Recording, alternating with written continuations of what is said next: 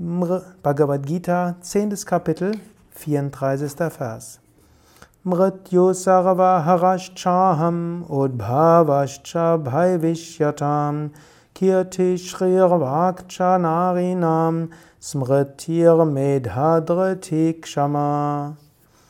Und ich bin der Tod, der alles verschlingt, und der Reichtum der Menschen, die wohlhabend sein sollen.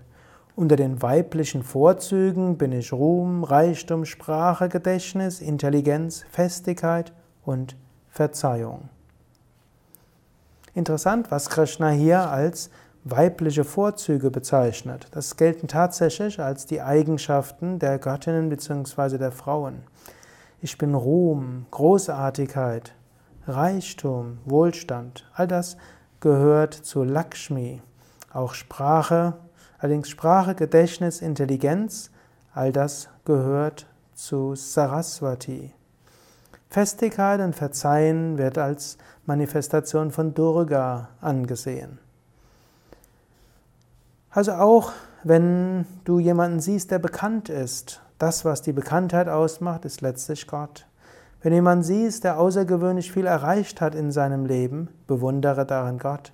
Wenn du jemanden kennst, der eine ganz außergewöhnlich großartige Sprache hat oder schön singt oder gut redet oder sehr, sich gut ausdrückt. Erkenne darin Gott.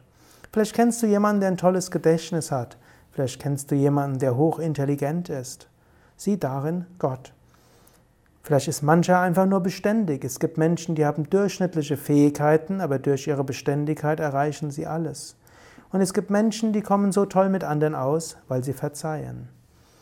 Ein kleiner Tipp.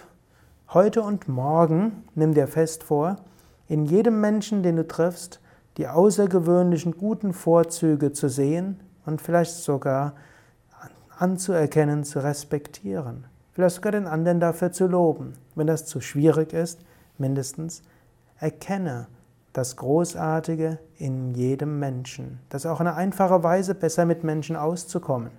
Ist auch eine einfache Weise, wenn angenommen, du hast Kinder, ist eine einfache Weise, die Kinder sich entfalten zu lassen. Erkenne, was sie großartige Fähigkeiten haben und fördere es.